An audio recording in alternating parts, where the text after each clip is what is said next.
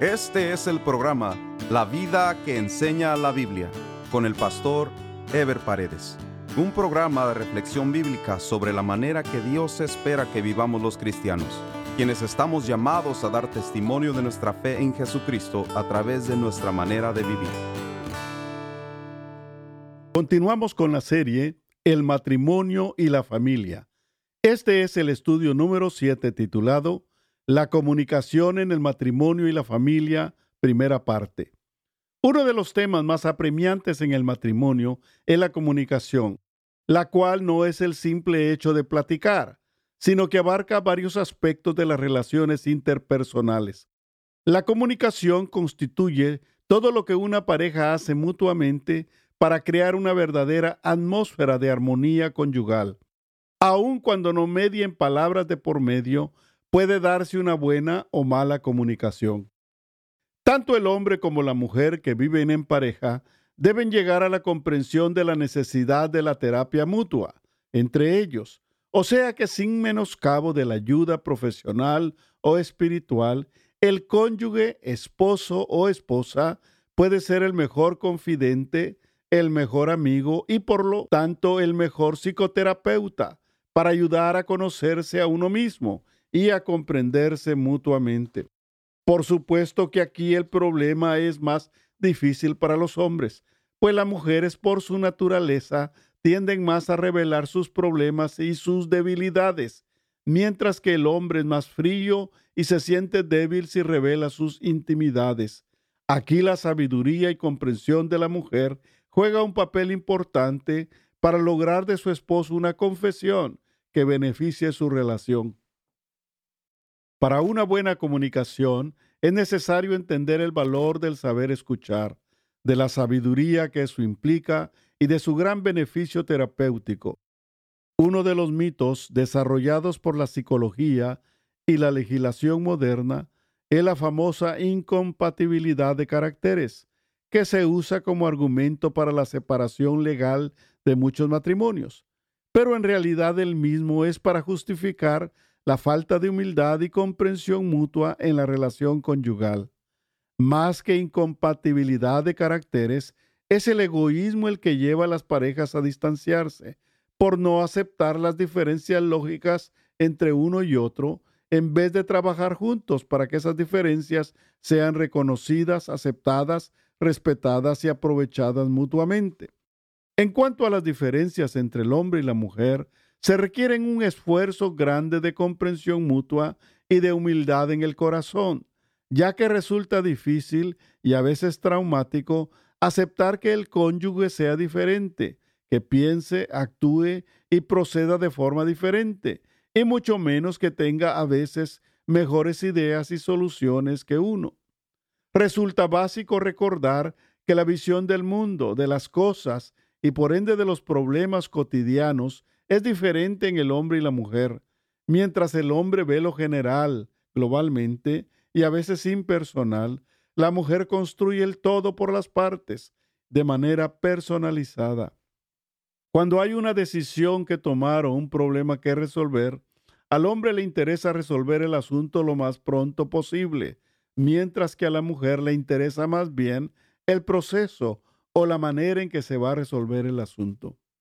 En el matrimonio la mejor manera de resolver los problemas es actuando conjuntamente.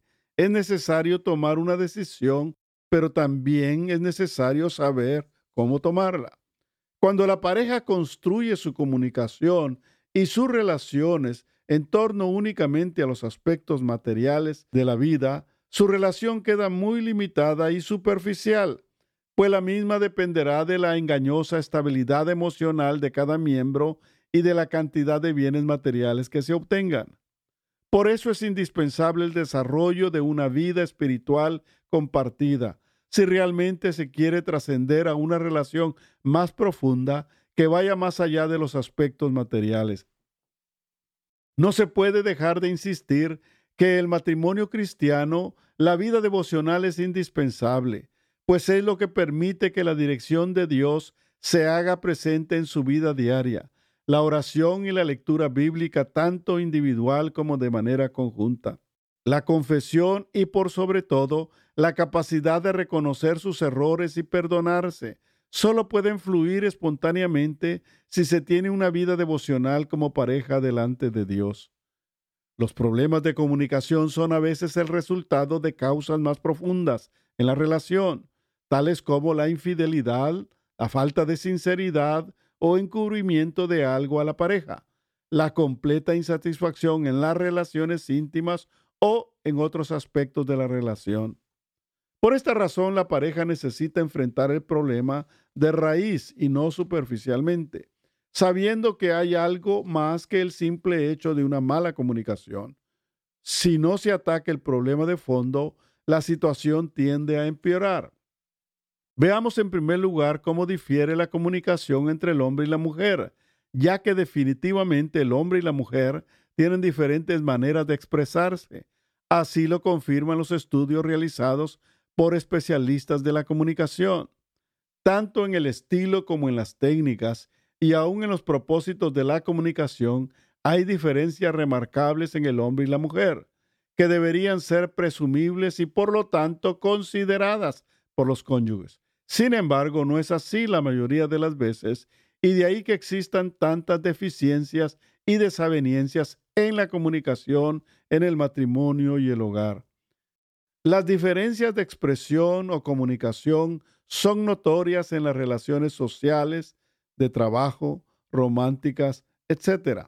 Pero resulta interesante que en el matrimonio, cuando las desavenencias salen a relucir con toda claridad, la mayoría de hombres y mujeres pierden la perspectiva de las diferencias genéticas genéricas y abstraen a su cónyuge como la única o el único que piensa diferente a él o ella, la única o el único que le contradice, en lugar de ver el comportamiento del cónyuge desde la perspectiva de su género, que le marca un estilo, una manera, una visión de las cosas diferentes, pero no necesariamente contraria.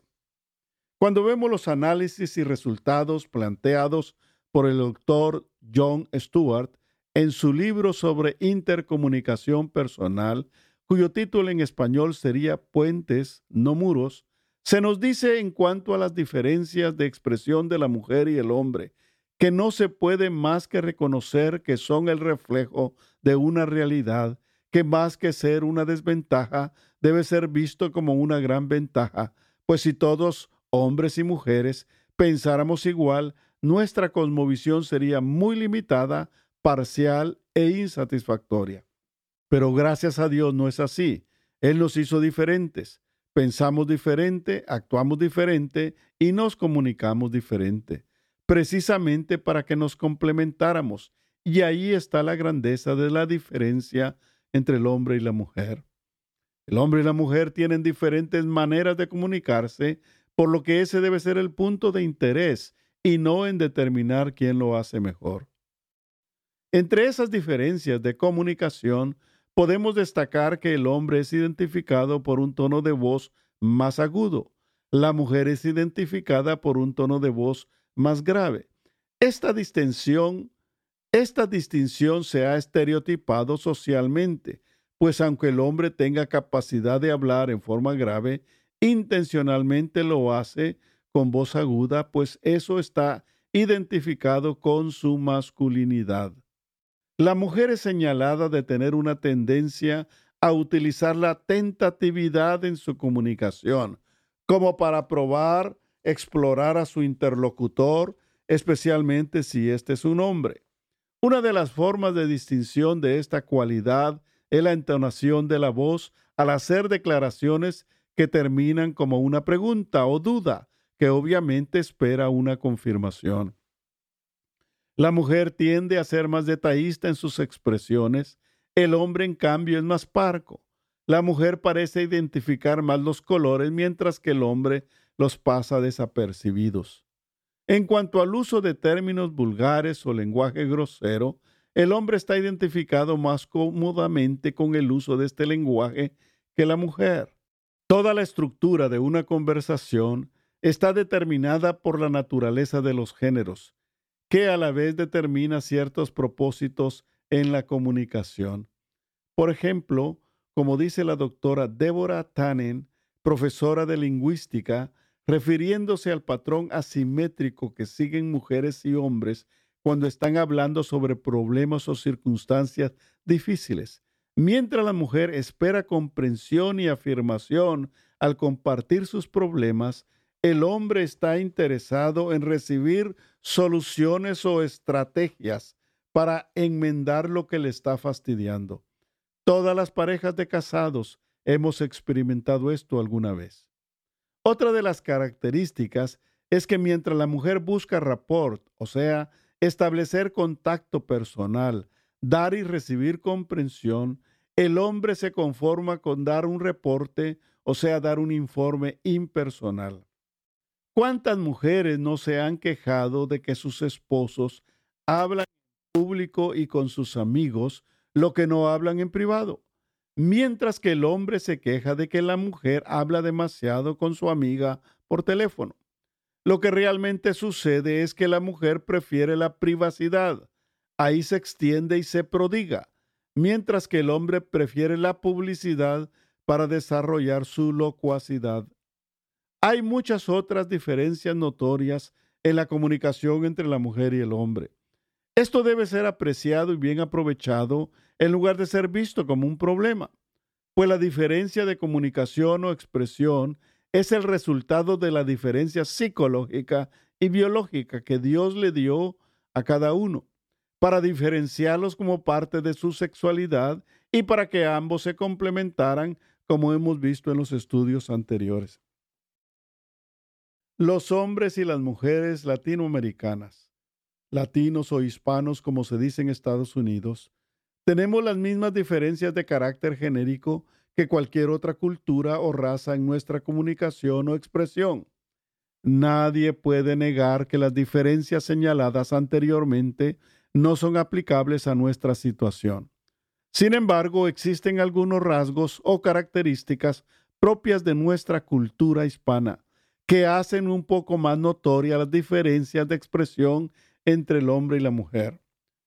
Previamente debo decir que a mi juicio se ha estigmatizado el machismo como un producto hecho en Latinoamérica por los latinoamericanos, lo cual no es correcto, pues en todas las sociedades y en todas las culturas, en toda la historia, registran una predominancia masculina en las relaciones sociales. Lo que ha pasado es que en nuestra cultura en particular, las formas de expresión del machismo son más evidentes y rudimentarias, pero no porque sean de una naturaleza diferente. Esta aclaración es necesaria, pues las diferencias de comunicación entre el hombre y la mujer hispanos son las mismas, pero algunas más notorias por la forma de expresión de las mismas. Por ejemplo, en Latinoamérica, hasta hace pocos años las mujeres han asumido un papel más conformista ante la actitud dominante masculina. Por supuesto que el día de hoy hay una actitud más beligerante, pero todavía es notorio en el caso de la comunicación que la mujer sea mucho menos expresiva en público que en privado. La mujer latina ha asumido una actitud manipulativa para hacer valer sus ideas en la comunicación. Por ejemplo, es muy notorio entre esposos que el hombre haga alarde públicamente de que él manda, pero en la privacidad o en la intimidad la mujer lo manipula para lograr sus propósitos. Otro aspecto distintivo de los latinos, tanto hombres como mujeres, es que nos cuesta separar los sentimientos de las ideas. Muchas veces, aunque lo que se están expresando son ideas, el sentimiento hace sentir algo diferente y por eso hay una reacción sentimental a una idea expresada. Otra situación que debe destacarse es que el hombre y la mujer latinoamericanos no disimulan su malestar cuando no logran ponerse de acuerdo y reducen su nivel de comunicación a formas no verbales por espacios relativamente largos.